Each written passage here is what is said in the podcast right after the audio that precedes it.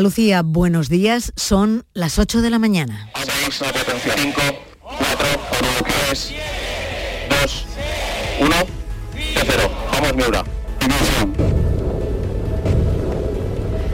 Ha sido un éxito. Pasadas las 2 de la madrugada, el cohete Miura 1 despegaba hacia el espacio desde las instalaciones del INTA en Moguer, en Huelva. Se convierte después de dos intentos frustrados en el primer cohete privado completamente español que alcanza el espacio. Pocos minutos después cayó al Atlántico tal y como estaba previsto. Les vamos a contar todos los detalles en este informativo en el que también es noticia destacada el final de la cumbre de Granada, en la que los 27 no han podido llegar a un acuerdo sobre inmigración porque Polonia y Hungría se niegan de nuevo a aceptar las cuotas de reparto por países. Parece que lo acordado sí podrá ponerse en marcha a pesar de estas negativas y es muy importante que así se haga porque fíjense, solo en esta noche han llegado cerca de mil personas a la isla del Hierro en Cayucos, Canarias, es destino en el último mes de las rutas migratorias. El presidente del Cabildo de la isla, Alpidio Armas, dice que están a punto de colapsar que va a haber más llegadas. Lo que demandamos es que sabiendo, como sabemos, eh, que esto va a ser así, eh, las administraciones superiores tomen medidas ya, porque de repente la isla se nos puede colapsar y estamos ya casi al borde del colapso. Que nos proporcionen medios, no solamente humanos, pero también eh, de, camas, mantas, en fin, equipamiento para la gente que llega, porque nos vemos desbordados absolutamente.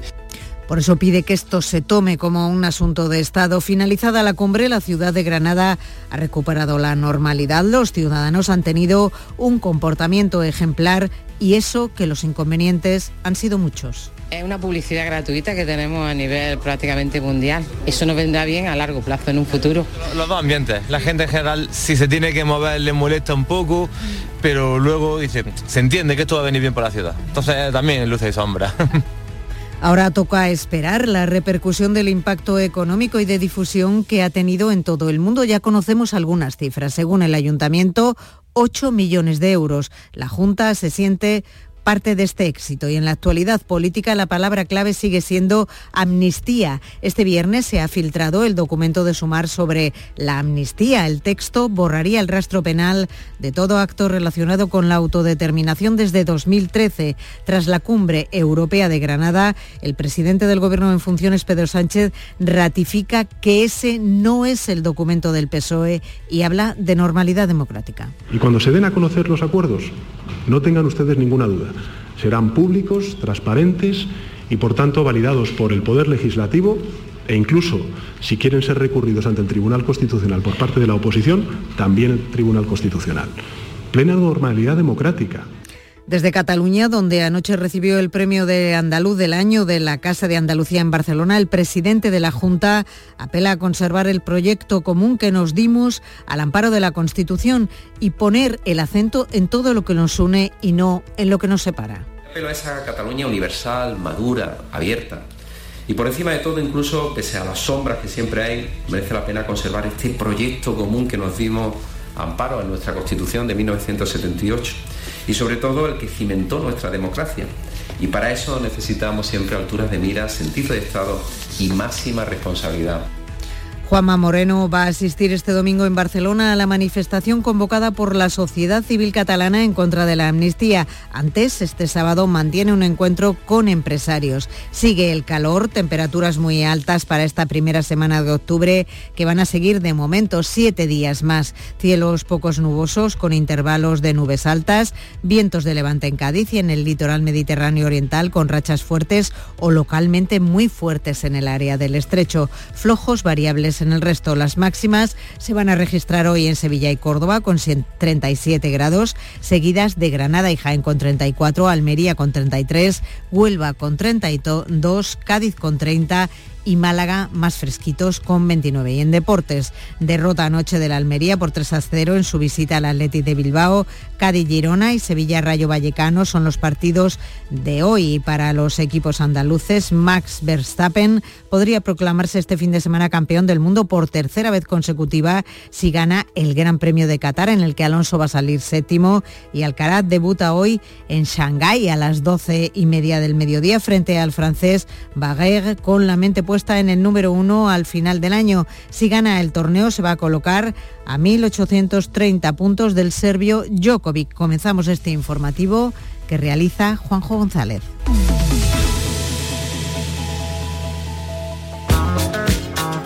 Tenemos Super Sábado en Canal Sur Radio. En Primera División, desde la Tacita de Plata, Cádiz-Girona y desde el Sánchez Pizjuán, Sevilla-Rayo. Y además, la Primera Federación viene con un partido destacado entre equipos andaluces, el Algeciras-Córdoba. Síguenos este sábado, desde las 2 menos cuarto de la tarde, en la gran jugada de Canal Sur Radio, con Jesús Márquez. Contigo somos más deporte. Contigo somos más Andalucía. Días de Andalucía. Canal Sur Radio. Noticias. Con María Luisa Chamorro. Andalucía, 8 de la mañana y 5 minutos. El cohete Miura 1 se ha convertido esta madrugada en el primer cohete privado completamente español en alcanzar el espacio. Después de dos intentos frustrados, el lanzamiento desde las instalaciones del Instituto Nacional de Técnica Aeroespacial, el INTA, en Moguer, en Huelva, han sido un éxito. Manuel Vicente. El despegue del Miura 1 supone un punto de inflexión en la exploración espacial europea y española. Se trata del primer cohete privado que se lanza en Europa y está desarrollado íntegramente en España a manos de la empresa alicantina PLD Space.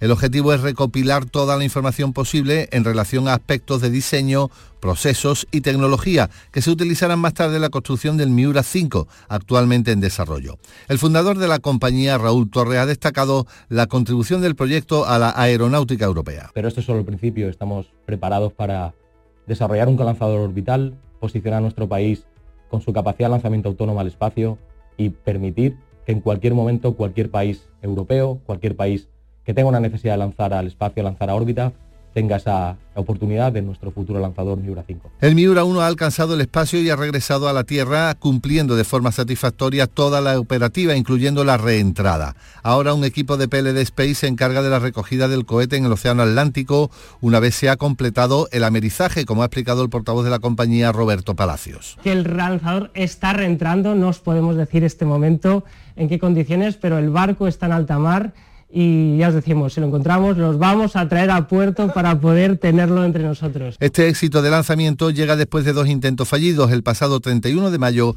y el 17 de junio.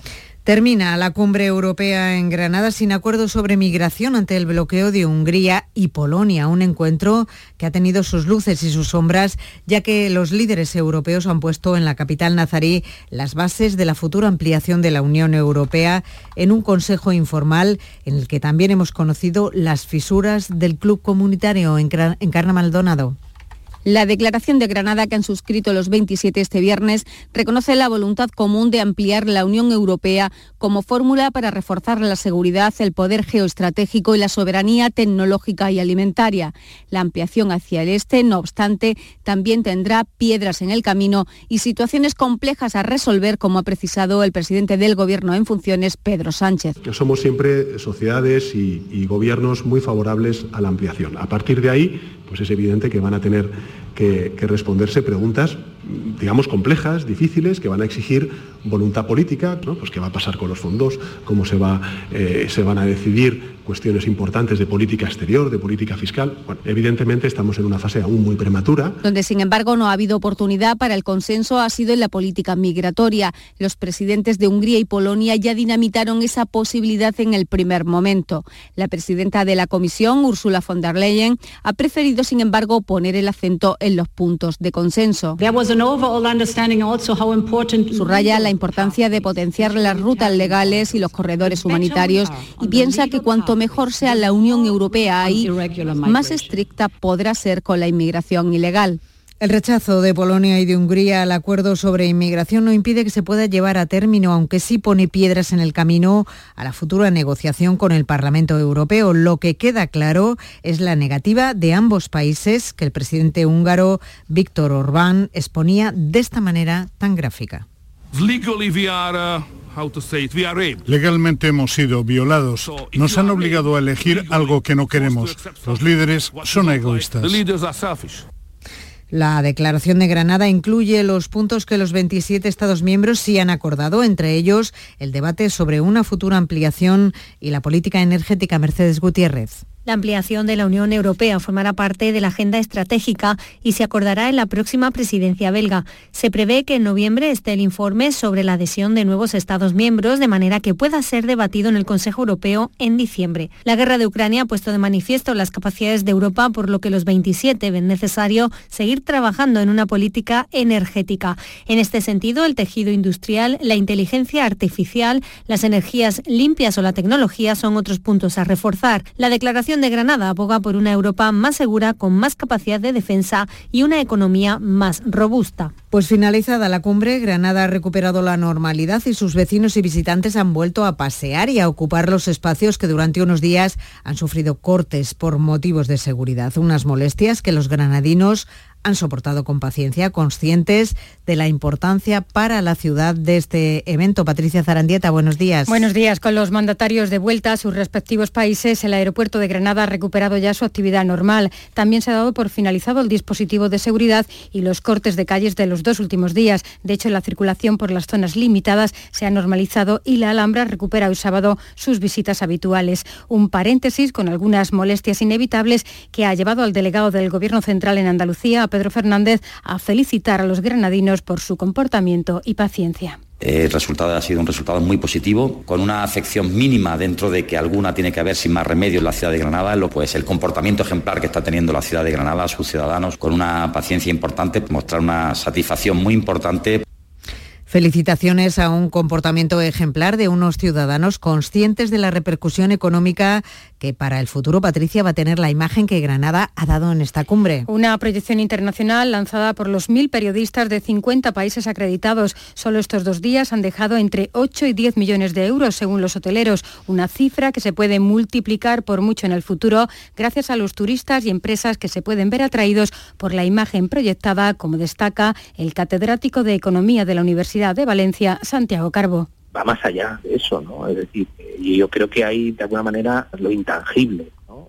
El que la, cumbre salga bien va a dar una imagen y una reputación a Granada, esto le puede proporcionar pues ventajas adicionales para que tenga nuevos visitantes, nuevos turistas o, o en el futuro organizar otros eventos privados también y está bastante claro que las llegadas masivas de inmigrantes a las fronteras europeas han roto la unidad de los 27. Incluso ha habido cierto disgusto por las reuniones a dos que han mantenido la presidenta italiana Giorgia Meloni y el primer ministro británico Sunak. El la presión migratoria se está centrando en el último mes en Canarias, concretamente en la isla del Hierro, donde la llegada de cayucos procedentes principalmente de Senegal es casi constante. Tres nuevos cayucos, fíjense, elevan a 13 los llegados este viernes a estas islas y más de mil personas. El Cabildo de Tenerife pide que este tema se considere un asunto de Estado. Jorge Dallas.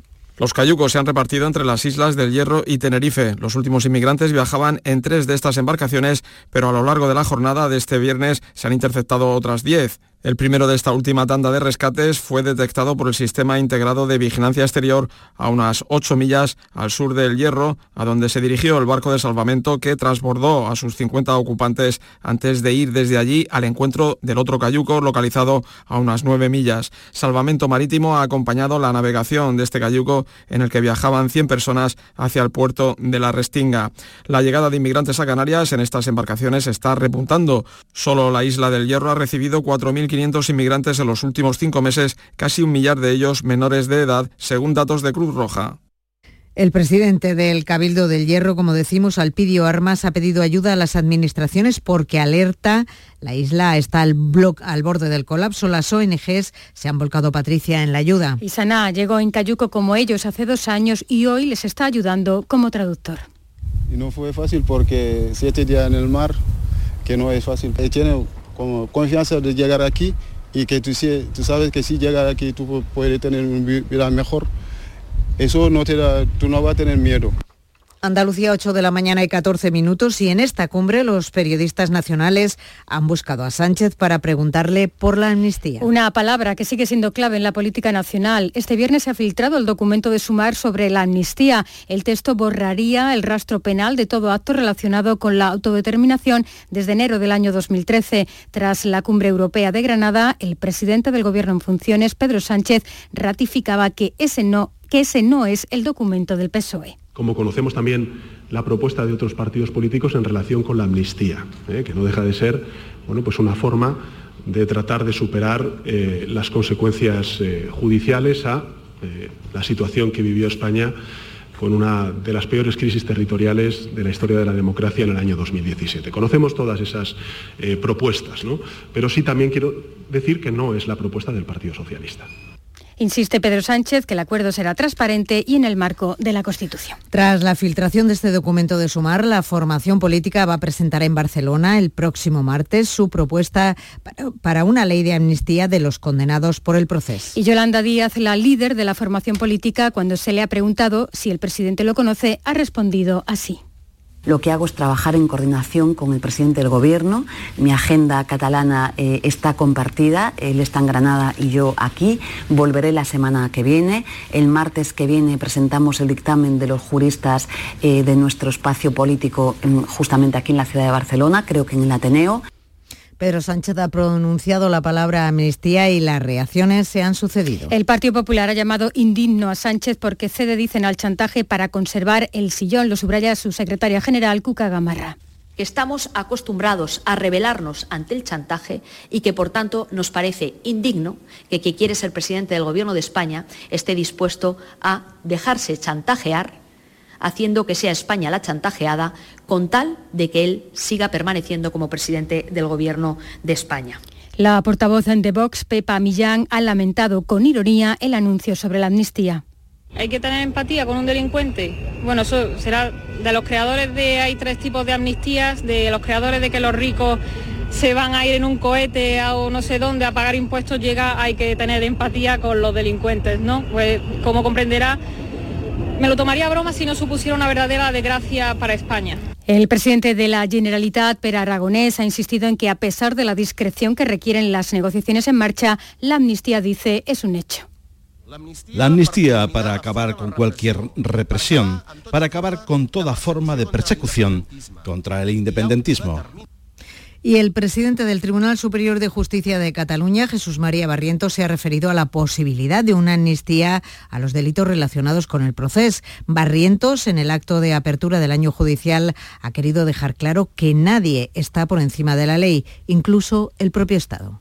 La ley obliga a todos por igual, a las personas físicas, pero también a todas las instituciones y entidades, tanto públicas como privadas, incluido, comenzando por el propio Estado. Todos estamos sometidos al imperio de la ley, nadie puede colocarse por encima de ella o pretender eludir las consecuencias de su vulneración. Sobre este asunto político, Pedro Sánchez y Alberto Núñez Feijó se van a ver el lunes, Patricia, a las 5 de la tarde en el Congreso. La reunión se enmarca dentro de los encuentros previstos por el candidato para la investidura con los líderes de los partidos políticos, menos con los representantes de Vox. Sánchez ya dejó claro que no pedirá al líder del PP su apoyo, pero sí que los populares desbloqueen la renovación del Consejo General del Poder Judicial. Y desde Barcelona, el presidente de la Junta de Andalucía, Juanma Moreno, ha mostrado su preocupación por la deriva que está cogiendo, dice, la investidura de Pedro Sánchez y le ha reprochado el alto precio que está dispuesta a pagar para seguir en Moncloa. Moreno ha asegurado que el presidente del Gobierno en funciones ya se ha quitado, dice, la careta tras pronunciar por primera vez la palabra amnistía. Creo que hoy el señor Sánchez ya se ha quitado la careta, ya ha hablado definitivamente de amnistía y por tanto ya estamos viendo cuáles son los pasos que vamos a seguir en los próximos meses. Algo que consideramos que evidentemente no cabe en la Constitución el líder andaluz asistirá mañana domingo en Barcelona a la manifestación convocada por la sociedad civil catalana en contra de la amnistía. Antes, hoy sábado, va a mantener un encuentro con empresarios y anoche recibía el premio andaluz del año de la Casa de Andalucía en la capital condal. Desde Cataluña ha apelado a conservar el proyecto común que nos dimos al amparo de la Constitución y poner el acento, decía, en todo lo que nos une y no en lo que nos separa. Y también en Barcelona, el secretario general de los socialistas andaluces, Juan Espadas, ha mantenido un encuentro con el líder del Partido Socialista Catalán, Salvadorilla. Tras la reunión, Juan Espadas ha pedido prudencia ante las negociaciones de Pedro Sánchez y ha respondido sobre la ley de amnistía. Mantiene que el PSOE andaluz respaldará un buen acuerdo sobre el debate territorial, advierte. Cuidado con ver solo la igualdad en términos de comparación entre territorios, por creer que se pone en peligro la igualdad de mis eh, vecinos y vecinas en Andalucía cuando alguien las pone en compromiso o en riesgo en otro territorio porque a lo mejor están en la actualidad ya hoy en riesgo por una mala gestión de las competencias del propio gobierno andaluz. Andalucía, 8 de la mañana y 20 minutos. Noticias fin de semana. Canal Sur Radio. Cambiamos radicalmente de asunto. El episodio anómalo de altas temperaturas que estamos viviendo va a seguir, al menos la próxima semana. Este viernes se han registrado valores cercanos a los 37 grados en municipios del Valle del Guadalquivir. Miguel Vallecillo. Hablamos de temperaturas que están 7 grados por encima de lo que es normal para esta época del año.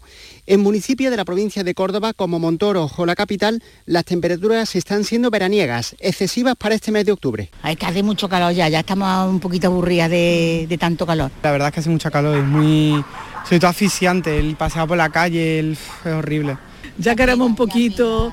Es verdad que por las noches se duerme muy bien, pero que cansa ya tanto calor por de día. Ya va, ya va tocando un poco de rasca, la verdad. Y la semana que viene se espera tiempo caluroso y seco, sin bajada de temperaturas. Pues fíjense porque el calor tiene mucho que ver con esta noticia que les vamos a contar. La provincia de Sevilla y sobre todo la capital y el Aljarafe están sufriendo una auténtica invasión del mosquito tigre. Se trata de una especie invasora que se reproduce con mucha facilidad cuando las temperaturas son altas. Los seres humanos somos su plato favorito y el calor potencia su reproducción. Charo Jiménez.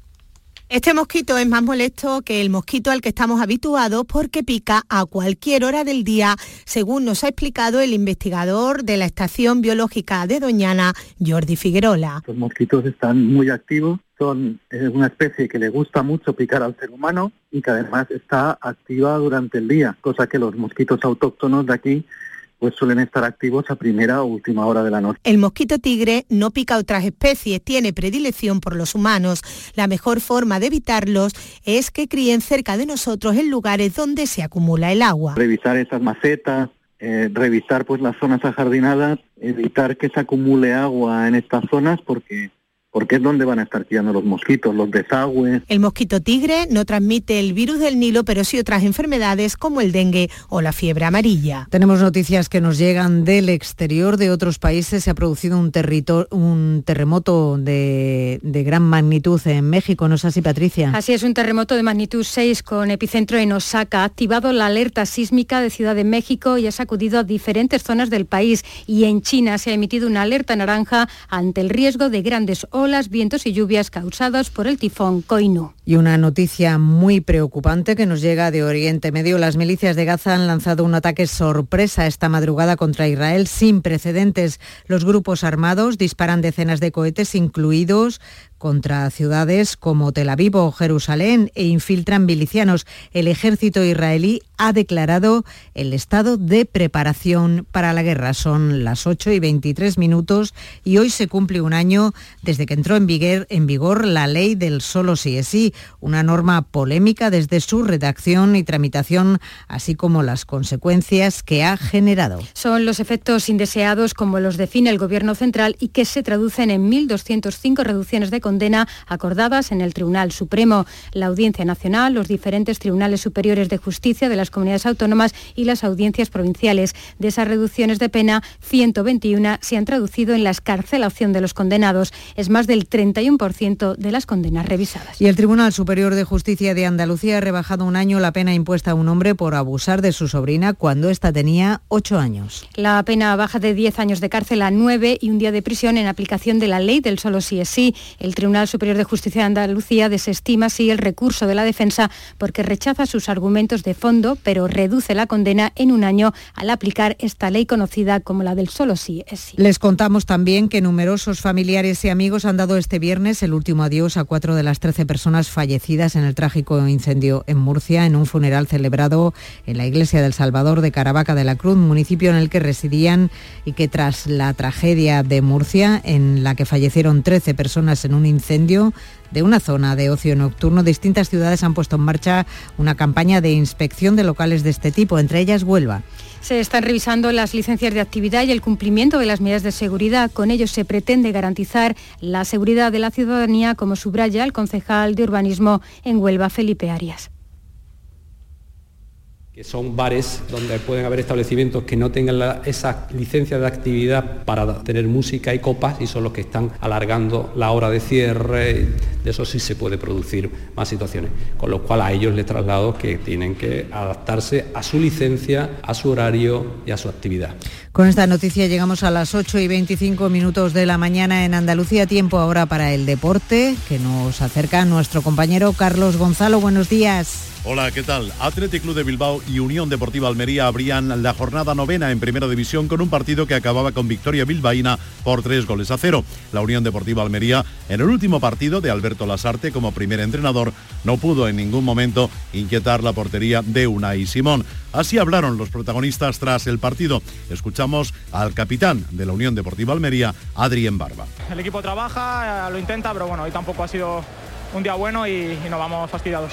Bueno, cuando tienes dudas, cuando el equipo eh, no viene de una dinámica buena, es, difícil. Al final eh, el equipo quiere, trabaja, intenta, pero está claro que, no está ayudando la dinámica que tenemos. Hay mucha duda, muchos nervios, es momento de de los que tenemos más experiencia, sobre todo dar un paso al frente, eh, quererla, tener balón, con confianza, contagiar y bueno, desde el trabajo día a día intentar sacar esta situación porque todavía tenemos tiempo y, calidad. Con este marcador el equipo andaluz continúa como último clasificado en primera sin conocer la victoria y está a la espera de la llegada de un nuevo entrenador. Se dice que Belko Paunovic, que está en la Liga Mexicana, llegará esta próxima semana para hacerse cargo de la plantilla. Hoy sale a escena el Cádiz. Será a partir de las 2 de la tarde en su estadio el equipo revelación en estas primeras jornadas en Primera División, el Girona, que dirige Michel. Con, con Sergio creo que tienen una idea muy, muy eh, establecida. Eh, es un equipo que, bueno, de los que no necesita posesión para generar ocasiones de gol. Me parece que el 40% de sus ocasiones vienen tras centro. Lo he leído, tengo el informe hoy y lo, he visto. En el último tercio todas las acciones a balón parado son eh, acciones con posibilidad de ir al área, tanto en saque de banda como en faltas. O sea, es un equipo muy peligroso, ha metido de los seis goles cuatro a balón parado. Darwin Machís, Chus y Fali están disponibles por parte cadista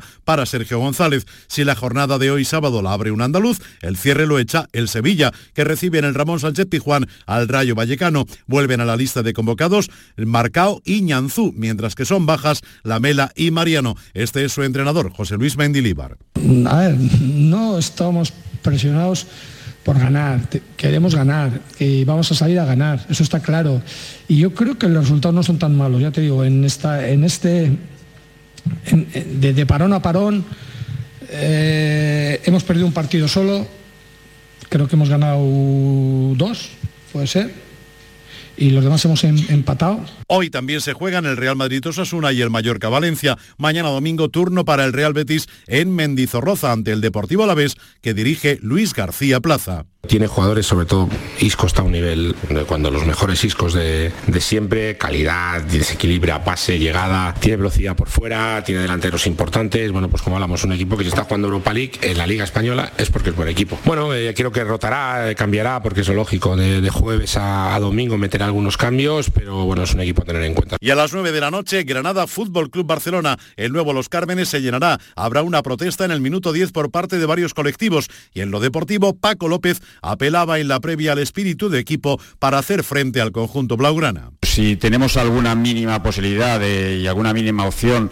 de poder ganar, todo pasa por lo mismo. Primero pasa por ser un equipo que se deje el alma sin la pelota, porque no me veo lógicamente un partido en el que nosotros seamos dominadores, sino todo lo contrario. Mañana también Villarreal Las Palmas, Atlético de Madrid Real Sociedad y Celta de Vigo Getafe. El seleccionador nacional Luis de la Fuente dio la lista de convocados para los dos próximos partidos del combinado nacional que serán ante Escocia y Noruega. Novedades, primera convocatoria de Sancet del Atleti de Bilbao, el regreso del sevillista Jesús Navas y también de Miquel Oyarzábal y del defensa Fran García. Luis de la Fuente. Eh, creo que aprendimos la lección, pero sí es verdad también que nos encontramos enfrente también un equipo muy duro, muy difícil. No es gratis que haya ganado los cinco, los cinco partidos, con jugadores que están en la gran mayoría en la Premier o jugando en, Escocia competiciones europeas de máximo nivel. Es un equipo muy duro, pero estamos, insisto, hoy, es, hoy nuestro equipo no es el de marzo, ni siquiera el de junio, que causó una sensación también fantástica. Hoy creo que somos todavía un poquito mejores y espero que, el mes que viene mejores así sucesivamente, pero que hemos aprendido la lección y vamos a intentar, pues eso, estar a la altura de, de lo que nos va a exigir el partido, que va a ser un, estar al máximo nivel. En la Liga Femenina, Atlético de Madrid, Sevilla, Real Betis Levante, Madrid, Granada Club de Fútbol y Atlético de Bilbao, Sporting de Huelva, los partidos de andaluzas. Y en Fórmula 1 se disputa el Gran Premio de Qatar. Hoy se corre la carrera al sprint. Ayer se hizo la parrilla de salida del Gran Premio que se disputará mañana domingo. Verstappen primero, Russell segundo, Hamilton tercero, Alonso saldrá cuarto, Carlos Sainz no tuvo una tarde afortunada y saldrá desde la decimosegunda plaza. En baloncesto, Gran Canaria Unicaja y Covirán Granada Basconia, los partidos de los nuestros y en la Liga Asobal de Balonmano, Vidasoa Irún, Ángel Jiménez de Puente Genil. Les contamos también que Simone Biles se ha proclamado de nuevo campeona del mundo de gimnasia en el Mundial de Amberes y recibimos ahora a las ocho y media de la mañana a nuestro compañero Manolo Vicente. Por si se incorporan ahora a este informativo, les vamos a resumir en titulares las noticias más importantes de este sábado. El Miura 1 se convierte en el primer cohete privado completamente español en alcanzar el espacio. Después de dos intentos frustrados, el lanzamiento esta madrugada desde las instalaciones del INTA en Moguer, Huelva, ha sido un éxito. La cumbre europea de Granada termina sin acuerdo sobre migración por el bloqueo de Hungría y Polonia. La resolución aprobada por los 27 líderes comunitarios sí incluye las bases de una futura ampliación y propuestas sobre política energética. La cumbre ha dejado en Granada entre 8 y 10 millones de euros según los hoteleros. La proyección internacional lanzada por los mil periodistas de 50 países acreditados propiciará nuevos eventos en el futuro. Más de mil personas han llegado este viernes a las Islas Canarias en 13 cayucos. La isla del Hierro, con más de 4.000 inmigrantes en cinco meses, es el centro del tránsito migratorio marítimo desde África. Pedro Sánchez admite que negocia la amnistía con los independentistas catalanes a cambio de su apoyo en la investidura. El presidente del gobierno en funciones afirma que el acuerdo que se alcance será transparente y estará dentro del marco de la Constitución. Hoy se cumple un año de la entrada en vigor de la ley del solo sí es sí. Más de un centenar de condenados han quedado en libertad y se han acordado más de 1.200 reducciones de condenas. La princesa jurará hoy bandera en la Academia Militar de Zaragoza en un acto presidido por los reyes. Leonor de Borbón será la primera de su promoción en desfilar ante la bandera y besarla y a continuación lo harán sus compañeros cadetes. Israel decreta el estado de guerra tras un fuerte ataque combinado desde Gaza. Milicianos palestinos se han infiltrado en territorio israelí en una agresión de la que se considera responsable el grupo islamista Hamas. ¿Y qué nos dicen los diarios online? Pues en el diario.es leemos que Sánchez defiende la amnistía para superar las consecuencias judiciales de una de las peores crisis territoriales de la democracia. Este asunto también está muy presente en los diarios de papel. En el diario El Mundo mm, se titula que Sánchez defiende la amnistía del 1O ante los líderes de la Unión Europea. Y aparte de este asunto, en el diario El País leemos que el fracaso de la demanda del Arsen despeja la situación Juan Carlos, mientras que el diario ABC destaca en crónica política la crisis de Vox se agrava con la salida del gerente del partido. Noticias fin de semana. Canal Sur Radio. Buenos días. El número premiado en el sorteo del cuponazo celebrado ayer ha sido 56.757 56757. Serie 67. Puedes consultar el resto de los números premiados en juegos11.es. Hoy tienes una nueva oportunidad con el sueldazo del fin de semana. Disfruta del día. Y ya sabes, a todos los que jugáis a la 11, bien jugado.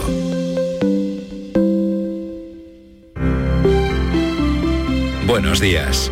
En el sorteo del Eurojackpot de ayer, la combinación ganadora ha sido 17, 18, 40, 43, 50, soles 9 y 11.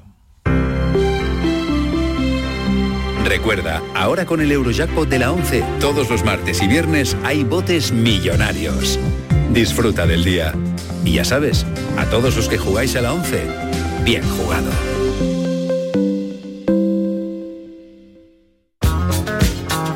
Tenemos Super Sábado en Canal Sur Radio. En Primera División, desde la Tacita de Plata, Cádiz-Girona. Y desde el Sánchez Pizjuán, Sevilla Rayo. Y además, la primera federación viene con un partido destacado entre equipos andaluces. El Algeciras Córdoba. Síguenos este sábado, desde las 2 menos cuarto de la tarde, en la gran jugada de Canal Sur Radio, con Jesús Márquez. Contigo somos más deporte.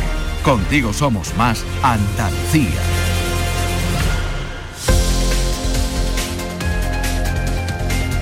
Andalucía 8 de la mañana y 34 minutos. Comenzamos ahora un recorrido por nuestro territorio a través de los centros de producción desplegados por toda la comunidad. Y comenzamos en Cádiz para saber cómo amanece la ciudad y la provincia. Teresa Iribarren, buenos días. Hola, buenos días. Pues con mucho viento seguimos. Rozaremos los 30 grados este sábado en Cádiz, en un día con nubes, como decimos, rachas de levante fuerte que ha alertado el aviso amarillo en la costa gaditana. Bueno, Cádiz ya es la nueva casa de las series, lo anuncia el periódico La Voz, con una gran foto del actor Luis Tosar entregando un premio a Petra Martínez, la actriz. El diario de Cádiz hace referencia a una finca de Cádiz que acogerá a personas sin hogar el ayuntamiento prevé habilitar 28 plazas con esta operación.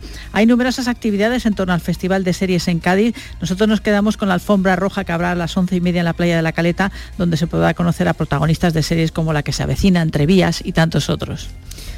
Muchas gracias, Teresa. ¿Y cómo amanece Algeciras, Ana Torregrosa? Buenos días, aquí con 21 grados a esta hora. Tenemos eh, una máxima prevista para hoy de 25 cielos con nubes y claros en estos momentos. En la prensa portada de Europa Sur, la Junta saca licitación por 3 millones la obra de la ITV de Algeciras. Y hoy fiesta solidaria en la Plaza de Toros de la Línea con actuaciones de José Barberán, Sergio Chávez o Al Compás, entre otros, para recaudar fondos para la Fundación Tierra de Hombres, una ONG que ofrece, entre otras cosas, atención médica especializada y ayuda humanitaria en distintos países. La entrada cuesta 5 euros y la fiesta comienza a partir de las 5 y media de esta tarde.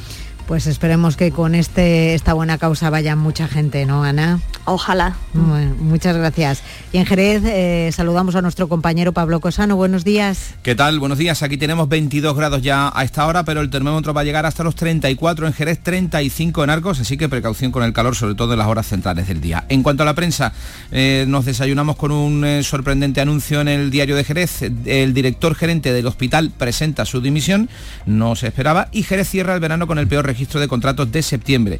Y en cuanto a las previsiones, estaremos hoy pendientes del Campeonato de Europa de Kayak Polo que se celebra en el Lago de Arcos. Esto es una competición, una especie de waterpolo, pero que se hace en Piragua. Y también en Grazalema eh, se empiezan a celebrar los primeros desfiles de la recreación histórica de los bandoleros de la historia del tempranillo, la sangre y amor en la sierra. Así que se están eh, despertando esta mañana a trabucazos.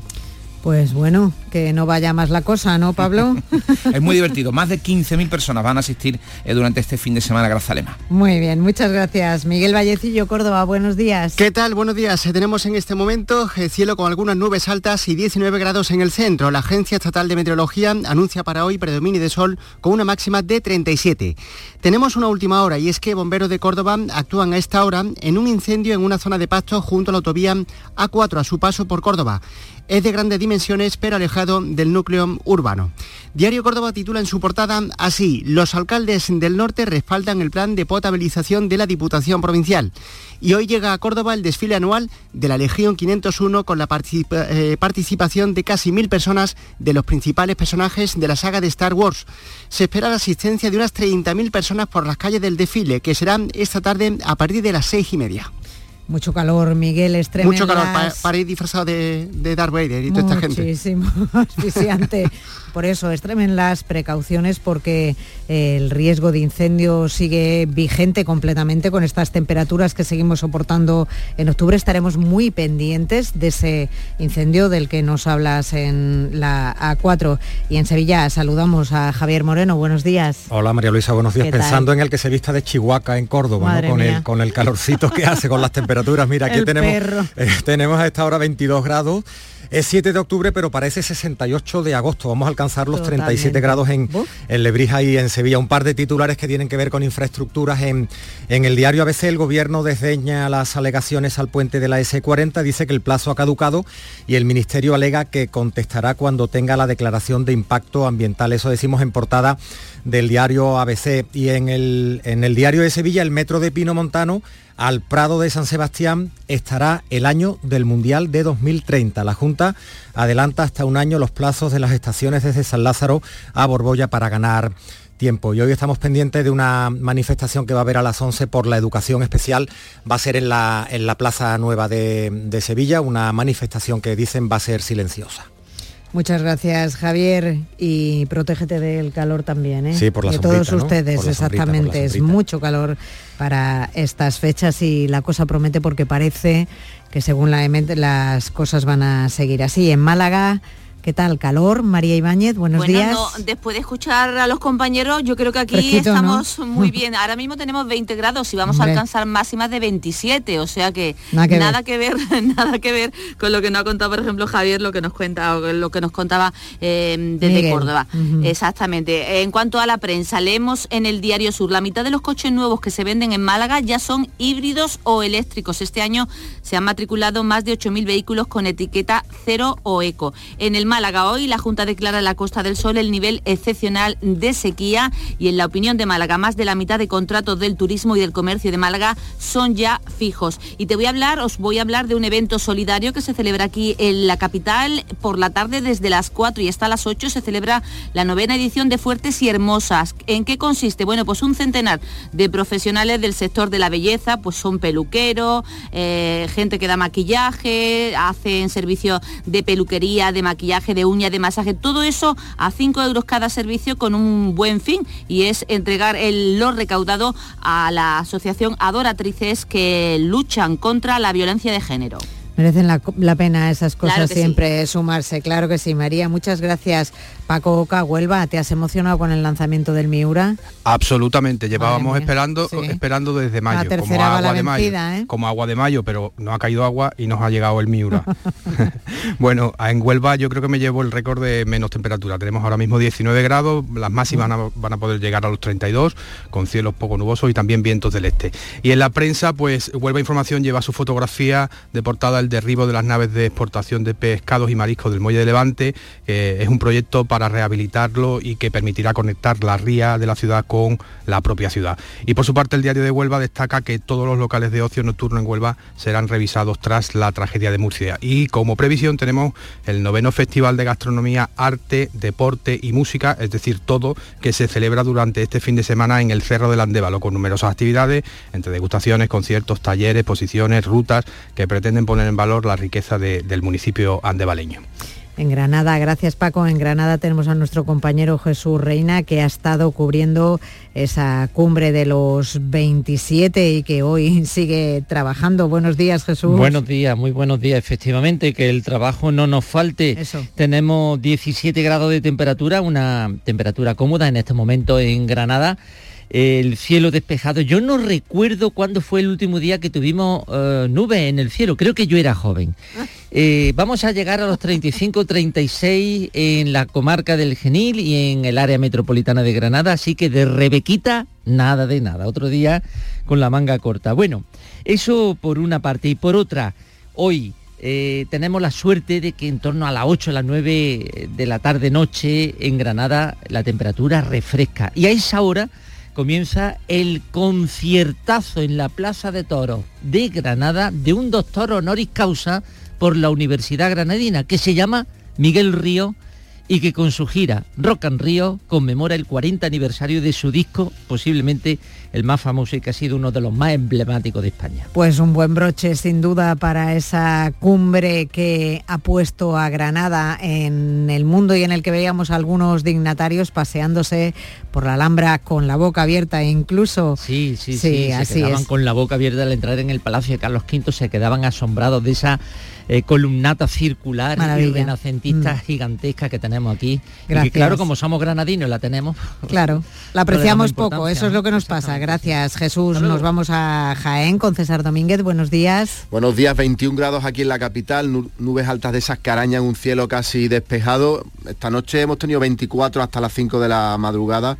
Así que mm, tenemos también hoy temperaturas altas, se esperan 34 aquí en la capital, 37 en Andújar, dos temas en los periódicos de la provincia, el aforo de la aceituna y la inauguración de la feria eh, Tierra Adentro y en cuanto a, previsiones, pues en esa feria Tierra Adentro que se puede visitar gratuitamente tenemos la final de Gracias César, que nos vamos a Almería, que si no... Verdad, verdad, Nuestra compañera Clara Andar se queda sin tiempo. Clara, buenos días. Buenos días con lo que me queda de voz, Luisa. Eh, el tiempo, cielos despejados, tenemos 26 grados, pero llegaremos a los 33 ideal, eh, portada también en el resto de periódicos provinciales. Pepe Céspedes, nuevo rector de la Universidad de Almería. Y en cuanto a la previsión, a mediodía, la consejera de Agricultura, Carmen Crespo, participa en la Santa Misa que preside el obispo de la ciudad en honor de la Virgen del Rosario de la parroquia de San Isidro Labrador. Muchas gracias, Clara, y perdona por el sprint. Tiempo ahora para la información local, la más cercana a las de sus ciudades, sus pueblos. Gracias por estar ahí. Días de Andalucía. Canal Sur Radio Sevilla. Noticias. Saludos, buenos días. Sevilla despierta este sábado, casi cuando acaba de irse a la cama de dormir después de la noche en blanco, más de 150 actividades culturales y una estimación de 100.000 personas en las calles y en espacios monumentales y edificios abiertos a la visita. Por cierto, para el lunes una previsión en Macesa va a decidir cómo será la subida de las tarifas de agua para los próximos años. Se plantea inicialmente, aunque se tiene que votar, un 15% en 2024 y otro 15% en 2025. A esta hora tenemos 22 grados, vamos a llegar a los 37 en Lebrija y en Sevilla a los 36 en Écija y en Morón de la Frontera. Tráfico fluido en las carreteras de Sevilla y de provincia a esta hora de la mañana. Estás estupenda. Gracias. Medicina estética en Clínica Doctor Ortiz. ¿Tu hermana y tu hermano también? Ellos cirugía plástica en Clínica Doctor Ortiz. ¿Y el pelo de tu marido? Ah, injertos capilares en Clínica Doctor Ortiz. Ahora en Clínica Doctor Ortiz ampliamos servicios. Ginecología general, funcional y oftalmología. Seguridad, confianza y satisfacción de nuestros clientes. Días de Andalucía. Canal Sur Radio Sevilla. Noticias. Pues han sido más de 150 actividades culturales que han llenado de contenido la Noche en Blanco de Sevilla. Ha contado con la participación de unas 100.000 personas. Los sevillanos se han volcado con la zarzuela en el espacio Turina, con las jornadas de puertas abiertas en el Centro Cerámica de Triana, en el Antequarium, en el Museo Mariano Belver y Dolores Mejías, también en el espacio Santa Clara y la Sala Tin Haya, otros espacios como el Palacio de los Marqueses de la Algaba, en fin, miles y miles de personas que han llenado las calles y estos edificios durante esta noche en blanco dedicada, por cierto, al milenio del Reino de Sevilla, que se fundó en el año 1020.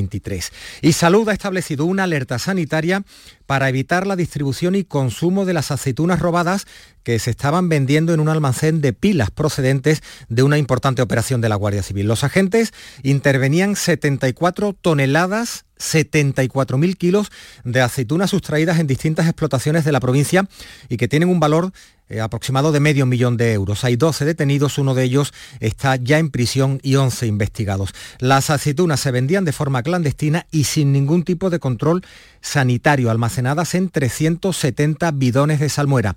Ricardo Serra, el presidente de Asaja Sevilla, se congratula de este tipo de operaciones es una buena noticia, sobre todo para la tranquilidad de todos, especialmente de los agricultores que están viendo muy amenazadas sus cosechas todos estos días. El grupo este de, la Guardia Civil que se dedica a estas cosas son muy eficaces, pero necesitan obviamente pues más medios, que es lo que siempre reclamamos igual que ellos.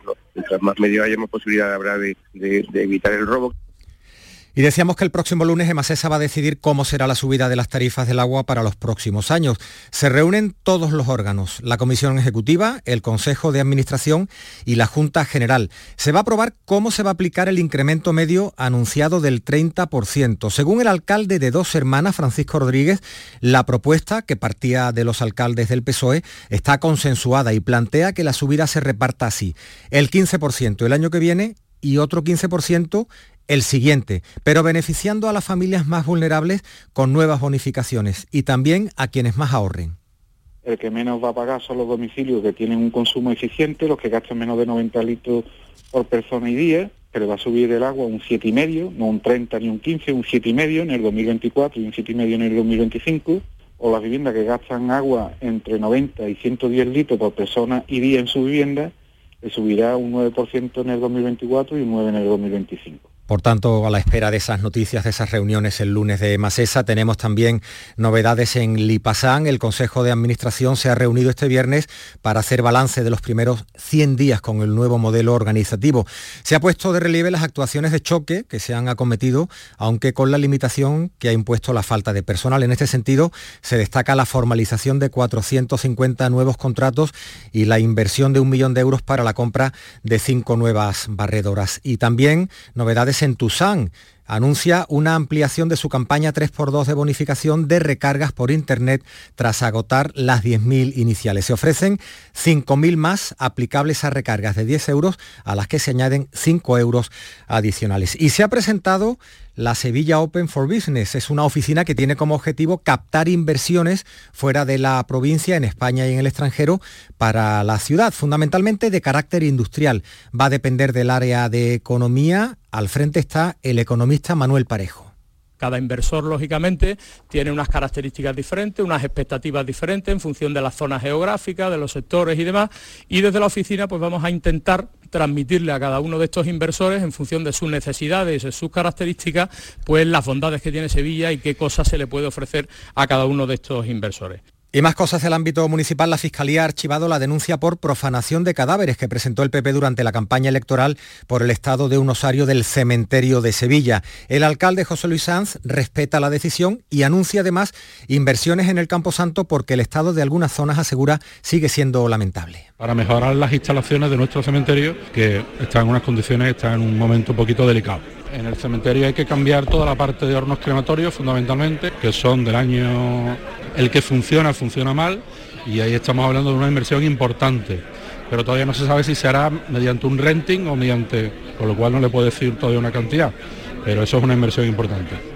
Y desde el PSOE, Sonia Gaya ha exigido a Sanz que pida disculpas a los sevillanos por usar este asunto durante la campaña, pero que sobre todo se disculpe con los trabajadores del Camposanto. Tiene que pedir perdón a los trabajadores y trabajadoras del cementerio de San Fernando porque ha cuestionado su profesionalidad. Las cosas no suceden en vano, las consecuencias hay que medirlas.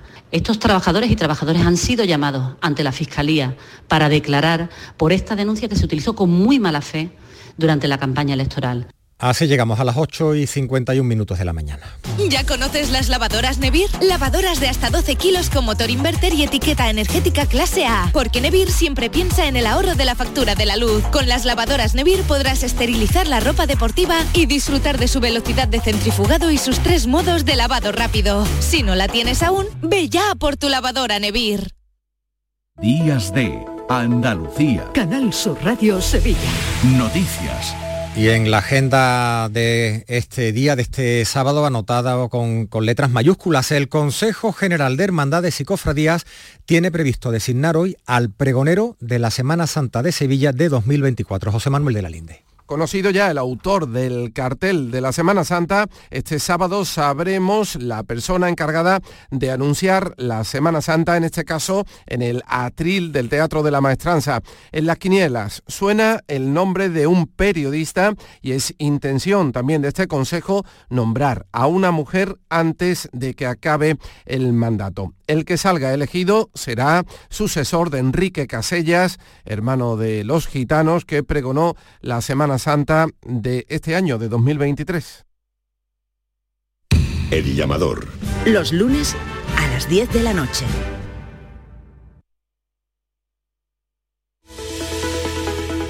Alcalá de Guadaira ha organizado actividades culturales y turísticas por el Día Mundial del Pan, que se celebra el día 16 de octubre. Se da a conocer así un producto que históricamente ha estado muy ligado, como sabemos, al municipio. Desde hoy hay organizadas actividades panaderas durante todos los sábados del mes. El punto de encuentro, la harinera del Guadaira, la sede de la oficina de turismo. Hay que reservar en la web de Engranajes Culturales.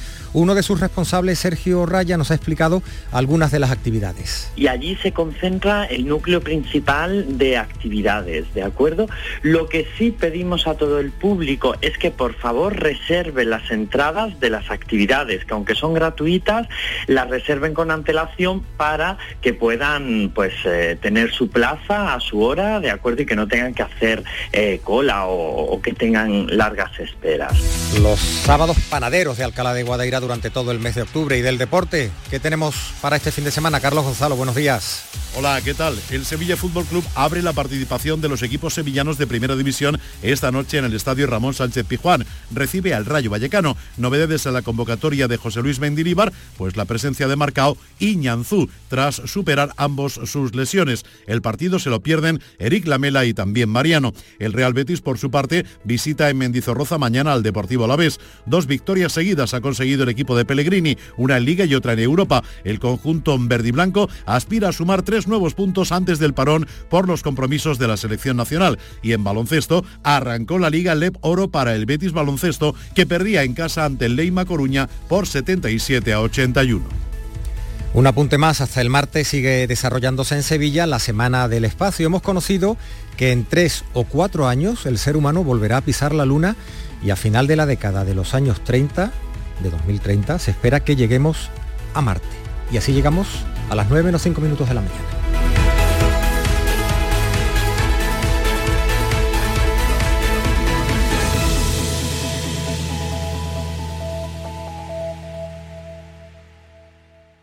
Noticias fin de semana. Canal Sur Radio.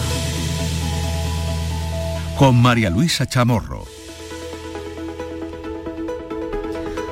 Andalucía 8 de la mañana y 55 minutos. Retomamos la actualidad de nuestra comunidad, de España y del mundo con Patricia Zarandieta, que nos va a contar las principales noticias que han ocurrido o que están ocurriendo ahora mismo. Buenos días, Patricia. Buenos días y comenzamos con la crónica internacional porque Israel ha decretado el estado de guerra y ha movilizado a sus reservistas tras un fuerte ataque combinado desde Gaza. Milicianos palestinos se han infiltrado en territorio israelí en una agresión de la que se considera responsable al grupo islamista Hamas.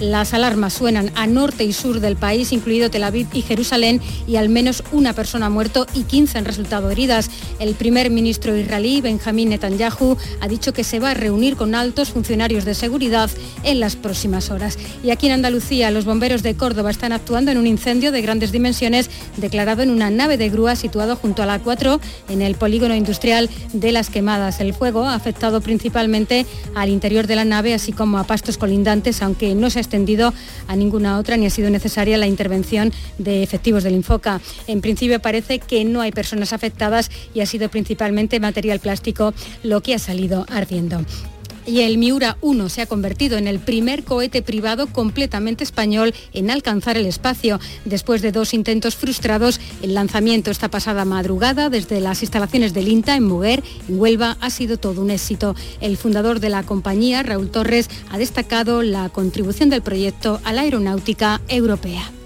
Pero esto es solo el principio, estamos preparados para desarrollar un lanzador orbital, posicionar a nuestro país con su capacidad de lanzamiento autónomo al espacio, y permitir que en cualquier momento cualquier país europeo, cualquier país que tenga una necesidad de lanzar al espacio, lanzar a órbita, tenga esa oportunidad de nuestro futuro lanzador Miura 5. La cumbre europea de Granada ha terminado sin acuerdo sobre migración por el bloqueo de Hungría y Polonia, en un contexto en el que más de mil personas han llegado este viernes a Canarias en 13 cayucos. La isla del Hierro, con más de 4.000 inmigrantes, en cinco meses es el centro del tránsito migratorio marítimo desde África. El presidente del Cabildo del Hierro, Alpidio Armas, alerta que están a punto del colapso que va a haber más llegadas. Lo que demandamos es que sabiendo, como sabemos, eh, que esto va a ser así, eh, las administraciones superiores tomen medidas ya, porque de repente la isla se nos puede colapsar. Y estamos ya casi al borde del colapso. Que nos proporcionen medios, no solamente humanos, pero también eh, de, camas, mantas, en fin, equipamiento para la gente que llega, porque nos vemos desbordados absolutamente.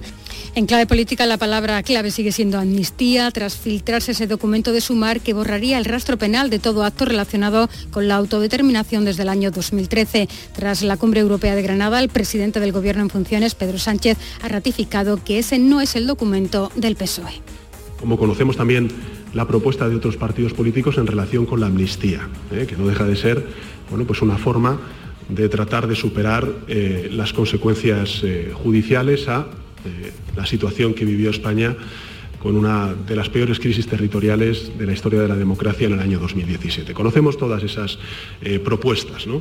pero sí también quiero decir que no es la propuesta del Partido Socialista. desde Cataluña, donde anoche recibió el premio de Andaluz del Año de la Casa de Andalucía en Barcelona, el presidente de la Junta apelaba a conservar el proyecto común que decía nos dimos al amparo de la Constitución y poner el acento en todo lo que nos une y no en lo que nos separa. Pero esa Cataluña universal, madura, abierta, Y por encima de todo, incluso pese a las sombras que siempre hay, merece la pena conservar este proyecto común que nos dimos amparo en nuestra Constitución de 1978 y sobre todo el que cimentó nuestra democracia. Y para eso necesitamos siempre alturas de mira, sentido de Estado y máxima responsabilidad.